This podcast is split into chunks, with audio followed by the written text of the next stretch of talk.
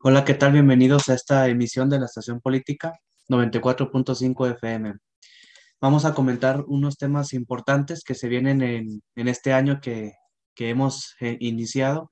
Uno de ellos, bueno, es el, esta nueva variante del COVID-19 y el gran aumento de contagios que nos ha sorprendido a inicios de este año. Comenzábamos y cerrábamos el año eh, con buenas noticias, reactivando muchos de las muchas de las actividades cotidianas que se habían pausado debido a las restricciones por el COVID-19, pero vemos que empezado el año con, con, con, el pasar de los días se han reactivado los casos de esta nueva variante, la variante Omicron.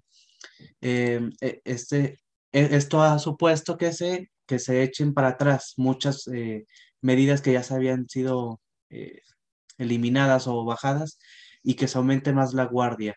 Entonces aquí estamos hablando de un gran aumento de, de, de, de situaciones de COVID. Elías, ¿cómo ves este, esta situación de la variante Omicron? ¿Qué nos puedes comentar? Hola Oscar, eh, muy buenas tardes. Eh, muy contento de estar aquí, como me escucharán un poco tú la, la audiencia, como todo el mundo, ¿no? Ando con gripe, ¿no? De entre que sí, que no es y, y tal, pero pues este, trabajando desde casa, aislándose y pues eh, siguiendo aquí con el trabajo en radio. Y sí, mira, en las últimas tres semanas ha habido un gran aumento en el número de contagios derivado de esta variante que tú mencionas de Omicron, que para muchos especialistas en la materia, infectólogos mexicanos, es el virus más contagioso conocido actualmente, ¿no? Más contagioso que virus como el sarampión, eh, conocidos por su gran capacidad de transmitir de persona a persona. Eh, eso es obvio, ¿no? Y aparte, como tú comentabas, es un golpe de realidad eh, de que llevamos dos años y aún así con vacunas, con tratamientos nuevos, pues este virus sigue, ¿no? Este virus sigue aquí, debemos seguir respetando todas las condiciones sanitarias, ¿no? Las condiciones de distanciamiento, etcétera, que pues parecía los últimos seis meses, pues recordarás en la ciudad, a nivel nacional y a nivel local, pues que parecía que ya se olvidaba, ¿no? Ya con medidas más relajadas, que los semáforos en verde, entonces se fue descuidando un poco, ¿no? Y con esta variante pues llega un poco.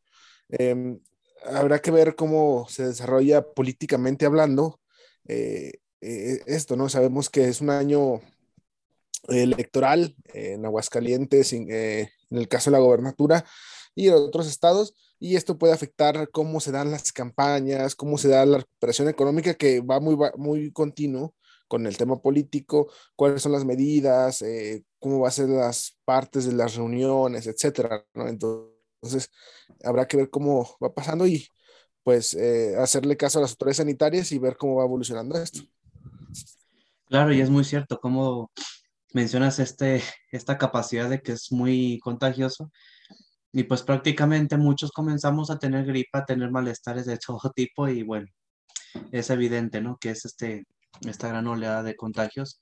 Y por supuesto, en, de hecho, en, algún momento, eh, en lo que fue en el lapso del 3 al 9 de enero, pues llegó a haber en un día 300 mil defunciones por, por COVID. Entonces, es muy importante seguir tomando las medidas de precaución para evitarla.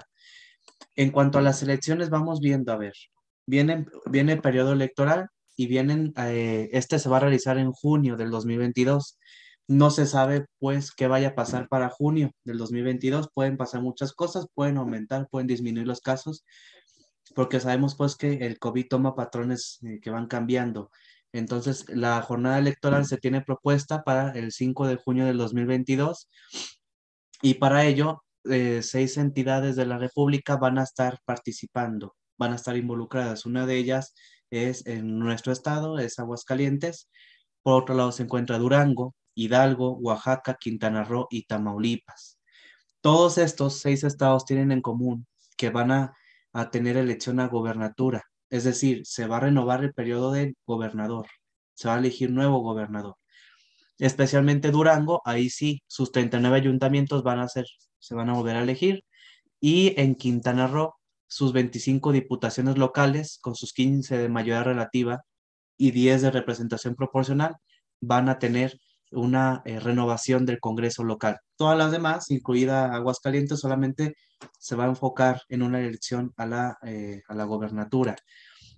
Eh, también, el, Elías, me parece que viene algo importante, viene la, la, revocación del mandato que me parece que se tiene prevista para el 10 de, 10 de abril.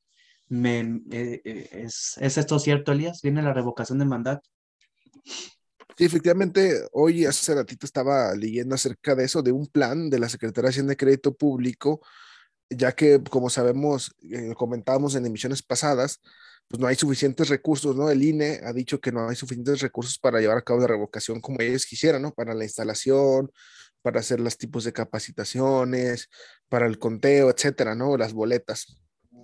entonces, eh, se pidió un recurso extraordinario en el que todavía está en el veremos, ¿no? Entonces, yo creo que hasta que se destine exactamente eh, los recursos al Instituto Nacional Electoral para llevar a cabo la revocación, pues podemos ver cómo se va a desenvolver, ya que, como comentaba, comentábamos en, en los episodios anteriores, pues sí, es de, vital importancia, eh, yo creo que el hacer, digamos, eh, facilitar el proceso de revocación de mandato, ¿no? Ya la Suprema Corte dijo que sí tenía que llevarse a cabo Ahora el problema es, si se va a llevar a cabo, pues hay que ver, se habrá que ver cómo son las formas, ¿no? Los procedimientos y todo eso ocupa dinero. Entonces, mm, habrá que ver eh, cómo evoluciona este tema eh, económico ante el INE. Eh, les estaremos comentando aquí, yo creo que en el programa a lo largo de estas semanas, cómo, cómo va este tema, pero tentativamente sí, Oscar, se daría en estas fechas la revocación de mandato, aunque pues aún está en, en, las formas, ajá, nos veremos, sí, claro. Y mira, y, aparte de, de, esto que comentas, hay requisitos para que se lleve a cabo la revocación de mandato y no los inventa ninguna institución, vienen expresamente en la constitución política y en la ley federal de revocación de mandato que, que indica que, bueno, que el INE se encarga de, las, de, de este proceso, que es un proceso igual de participación ciudadana, al igual que la consulta popular, pero para esto se necesita eh, dos cosas importantes o dos puntos importantes para realizar una revocación de mandato. Una es que la petición de que se lleve a cabo exista menos eh, presente en el 3% de las personas que integran la lista nominal de electores, es decir, aquellos nominales que pueden efectivamente votar, que cuentan con su creencia de elector y con los demás requisitos eh, que, que, se pide para, para votar. Y otro de ellos es que la ciudadanía que emita esta solicitud sea por lo menos de 17, de 17 entidades del país y que por lo menos el 3% de la lista nominal de cada entidad. Entonces, es lo, lo que lo, lo, lo, esto se, se, tiene como requisitos para la revocación de, de, de, mandato. Entonces, está tentativamente, algunos medios dicen que en abril, eh, otros indican que es el 27 de marzo, pero bueno, como decía Lías, también está esta cuestión de este, este, ya veremos por la cuestión económica, porque se está viendo, por ahí también se veía que, eh, que, que, que, se veía un plan de austeridad y cosas así, pero bueno, dependiendo de eso, el chiste es que se tiene pensada realizar la consulta de revocación del mandato. ¿Qué significa esto? Es una consulta para ver si el Ejecutivo el titular del Ejecutivo sigue en el poder o se retira. ¿Y por qué se debería de retirar? Bueno, pues cuando, toda la, cuando la ciudadanía vota porque pierde la confianza, pierde la confianza y para ello debe de participar el 40% de la lista nominal.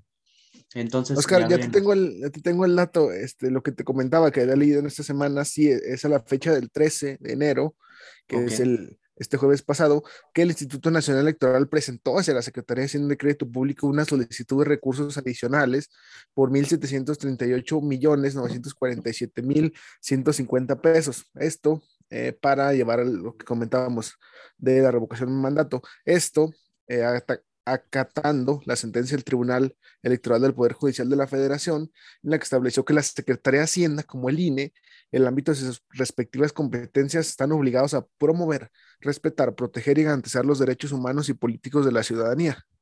Entonces, eh, pues habrá que ver cómo se da esta vinculación con la Secretaría de Hacienda.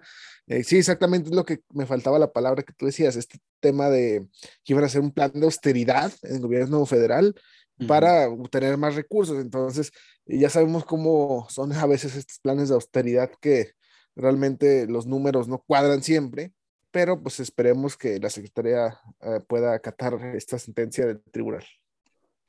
Y bueno, pues vamos viendo qué, qué pasa. Igual se tiene prevista, no era en abril, es el 27 de marzo, pero pues bueno, puede variar, varía. Algunos medios dicen que en abril, pero se tiene contemplado el 27 de marzo.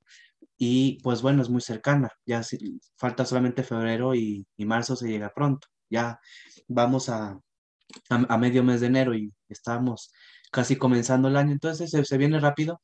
Y bueno, entonces vienen dos elecciones, una que ya están programadas, que son las del 5 de junio, son los seis estados, se, se, se, vota por gobernaturas y en, algún, y en Durango por ayuntamientos en Quintana Roo por diputaciones locales. Y bueno, la revocación de mandato que ya explicamos el compañero Elías y yo, cómo va este, este proceso y qué controversias se han presentado. Pero ante esto viene esto, el COVID. Ya, ya se han realizado elecciones con COVID, ya la pandemia lleva dos años, pero vemos que esta, esta situación de la variante Omicron es más contagiosa, aunque también vemos que, por ejemplo, eh, el periodo de, ¿cómo se dice, Elías? El, periodo de, de, retirarte un, cuando tienes COVID y te retiras de tu trabajo. ¿Aislamiento? De aislamiento, de, de ser de 14 días se recorre a 7 días. Entonces también es, este, considerable ver que, no dura tanto, pero es muy contagioso. Entonces, ¿crees, ¿crees tú, Elias, que pueda mover estas tendencias, suponiendo que sí es un gran, un alza de, contagios como, lo, como está surgiendo ahora, que pueda haber una, una tendencia a que se afecte la manera en que se llevarán estas elecciones, tanto la consulta como las elecciones de las seis entidades federativas? Mira, el calendario estipulado por el Instituto Nacional Electoral para la campaña de gobernatura en Aguascalientes indica que los periodos de pre-campaña van del 2 al 10 de febrero. Eh, el apoyo ciudadano, en caso de que hubiera candidaturas independientes del 2 al 10 de febrero, eh, la resolución final de registro de candidaturas hasta el 25 de marzo y las campañas del 3 de abril al 1 de junio. Esto pues ya es prácticamente en el siguiente mes y los, el mes que sigue, o sea, en dos meses y pareciera que pues esto del Omicron apenas va entrando, ¿no? Eh, según estimaciones del epidemiólogo Alejandro Macías, que fue el encargado de la influencia H1N1, que se ha hecho muy viral en Twitter, no sé si lo conocieras, él indica que en estas semanas eh, prácticamente más de la mitad de toda la población mexicana se va a contagiar, ¿no? Entonces, eh, esto pues afectaría, como te comentaba, ¿no? Prácticamente estamos ya en periodos de lo que es el apoyo ciudadano a las candidaturas independientes, las pre-campañas, y pues que, que, ya están a la orden, ¿no? Basta ver en Aguascalientes con letras chiquitas, ¿no? De que va, esto va, este, promocionado para los militantes de tal partido, ¿no? Pero pues ya está, ya está ahorita, ¿no? Entonces, mm, no creo que se mueva como tal, eh, pues por ejemplo, las fechas ya estipuladas, pero sí va a afectar la forma en que se realizarán las campañas, ¿no? Eh, lo vimos, como tú comentas, el año pasado que hubo elecciones para renovar eh, la totalidad de la Cámara de Diputados y otras gobernaturas en diversos estados, en las que se, a pesar de la pandemia se llevó a cabo los comicios. No creo que sea la diferencia en este caso, eh, con el avance en los planes de vacunación y otros aspectos que no estaban en el otro año incluso, pues pues, podría llevarse em, bien en tiempo y forma lo que es el periodo electoral.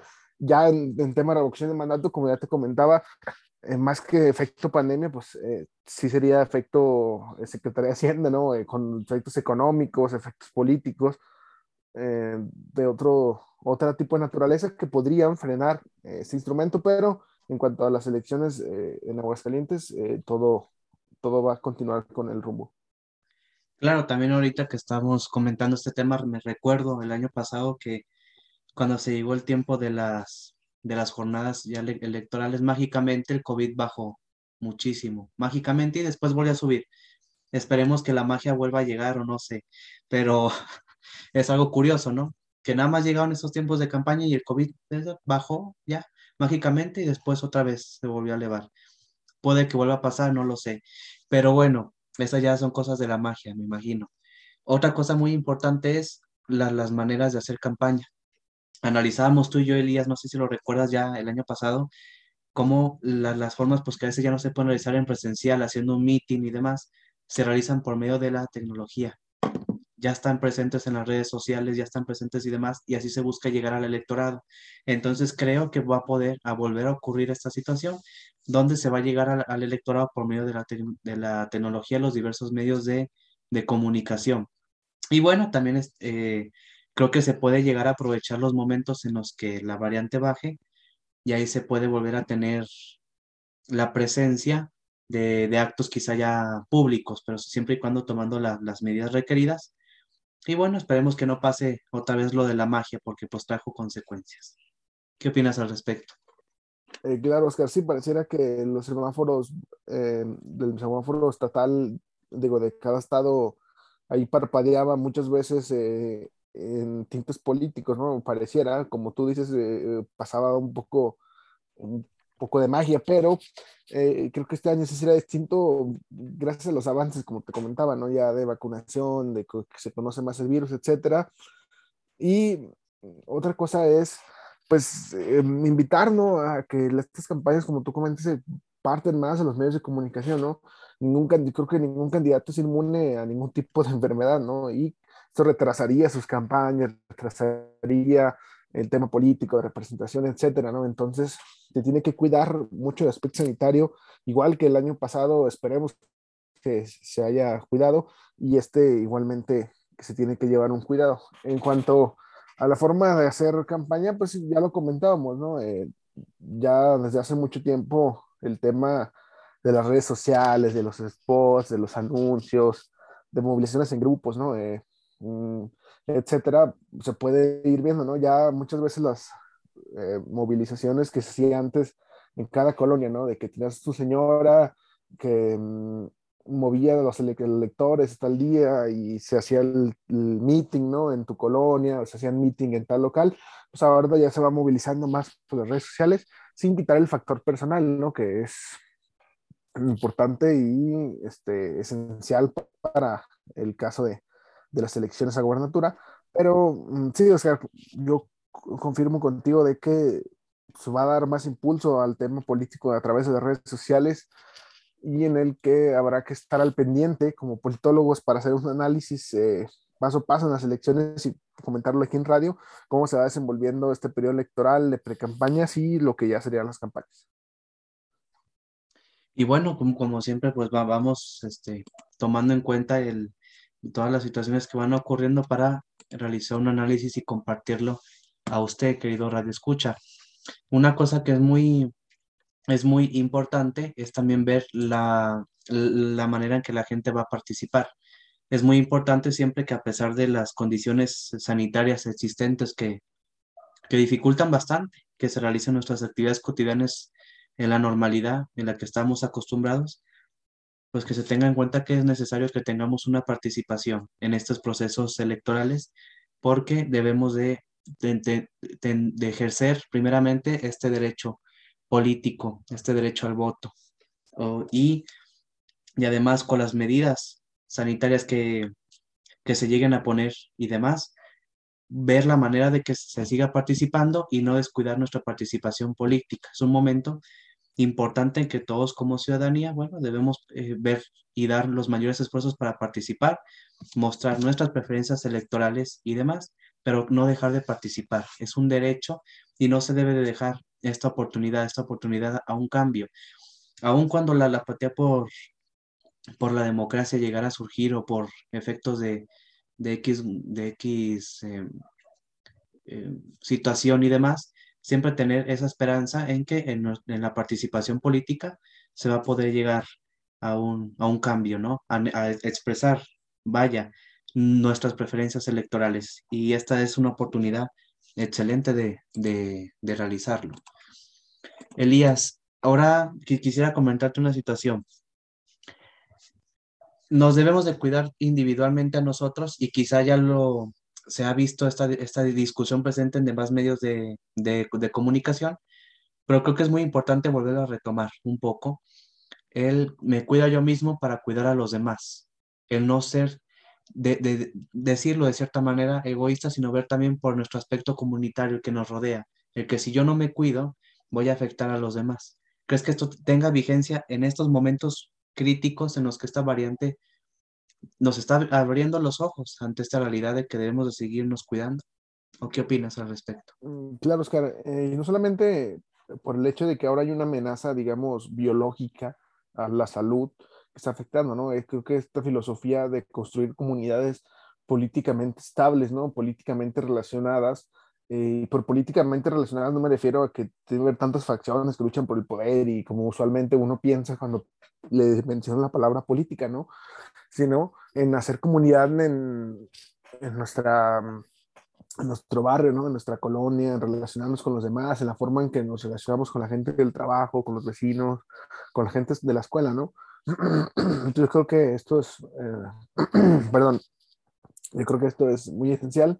Y ahora, por ejemplo, en el tema de la pandemia, pues se ha venido dando esta, esta forma, ¿no? Sabemos que este tipo de virus, al ser contagiosos, de persona a persona y ahora que ya sabemos a través del aire, pues eh, es, esencial aislarse uno, ¿no? Entonces, creo que si más o menos por ahí va lo que comentas, Oscar, eh, de que uno debe cuidarse, por ejemplo, en el tema de las vacunas, ¿no? Porque sabemos que el tema de las vacunas no, no evita la infección, claro está. Pero evitan el riesgo de hospitalización, el riesgo de muerte, el riesgo de contagio. Entonces, eh, el simple hecho de vacunarse como acto de solidaridad ante tu familia, ante la gente de tu escuela, ante la gente de tu trabajo, ante tus vecinos, etcétera.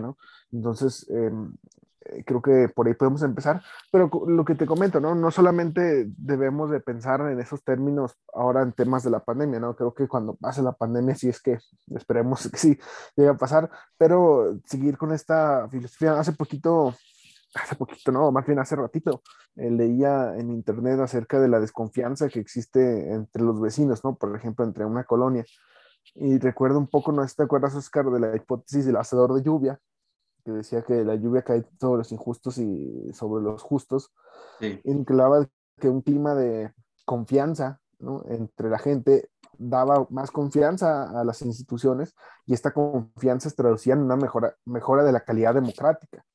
¿no? ¿Por qué? Pues te relacionas con tu vecino, le comentas hasta el tema, entre ellos se juntan, mejoran la comunidad, este, hay confianza, ¿no? A las instituciones, a tu presidente, etcétera, ¿no? Entonces, construir este tejido político de la social, pues es, eh, yo creo que un tema fundamental para los que estudiamos, por ejemplo, desde la ciencia política, incentivarlo desde estos espacios y además de tener esta solidaridad, ¿no? Si ahora hacer comunidad es mantenerse aislados,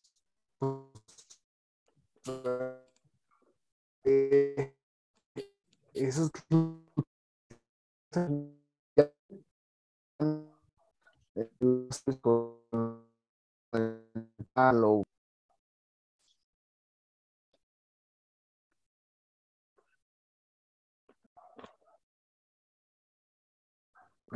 estaba fallando un poco tu internet, Oscar.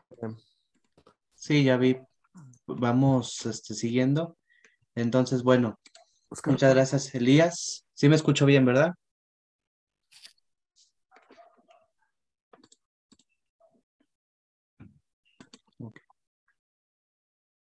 Muy bien, y bueno, Elías, antes de, despedirnos de este, de este programa, vamos a hacer, quisiera hacer una recomendación de un libro interesante que nos puede ayudar eh, a, comprender estos efectos del COVID que han estremecido al mundo. Este libro se llama La COVID-19 estremece al mundo y es de CISEC. Este es un autor que precisamente hace una reflexión sobre la pandemia y expresa y analiza la relación que tiene con la política, la economía, el miedo y las libertades. Habla sobre este esta conexión sobre cómo se ha expandido la pandemia del COVID y el modelo socioeconómico de las sociedades modernas. Y él menciona, este autor, que es una advertencia ante la crisis ecológica que sobrevuela al futuro del mundo y no quedarse en la mera reflexión sobre, ok, hay situaciones que ya se deben de trabajar, sino que hay que realizarlas. Entonces, es un libro muy importante que podemos leerlo todos y especialmente pues este autor que es un gran este, mm, un, gran autor que nos puede ayudar. el nombre del autor, Oscar? Perdón, para anotarlo. Sí, Sisek. Ah, de Zizek. Ah, ok, ok. Y es, el libro se llama La COVID-19 estremece al mundo. Es un libro que nos va a ayudar muchísimo a entender precisamente cómo está esta situación de, de la pandemia. Y bueno, Elías, para cerrar el programa, ¿quisieras decir algo más? Eh, no, es que no, nomás también mi recomendación, libro de la semana. Esta semana estuve leyendo una novela revolucionaria, Los de Abajo, no sé si he leído, terminé hoy, de hecho. Una novela por la vida de los ¿no? Cómo era ese momento este, ser un revolucionario, ¿no? El tema de la mujer, cómo estaba en el tema de la revolución, de los de la lucha, etcétera. Es un buen libro, lo recomiendo. Una novela cortita, como de, eh, muy interesante. Bueno, pues ya tenemos estas dos recomendaciones literarias y bueno, esperamos que, que este programa haya sido de desagrado y nos vemos en la próxima emisión de la sesión política 94.5 FM. Hasta pronto.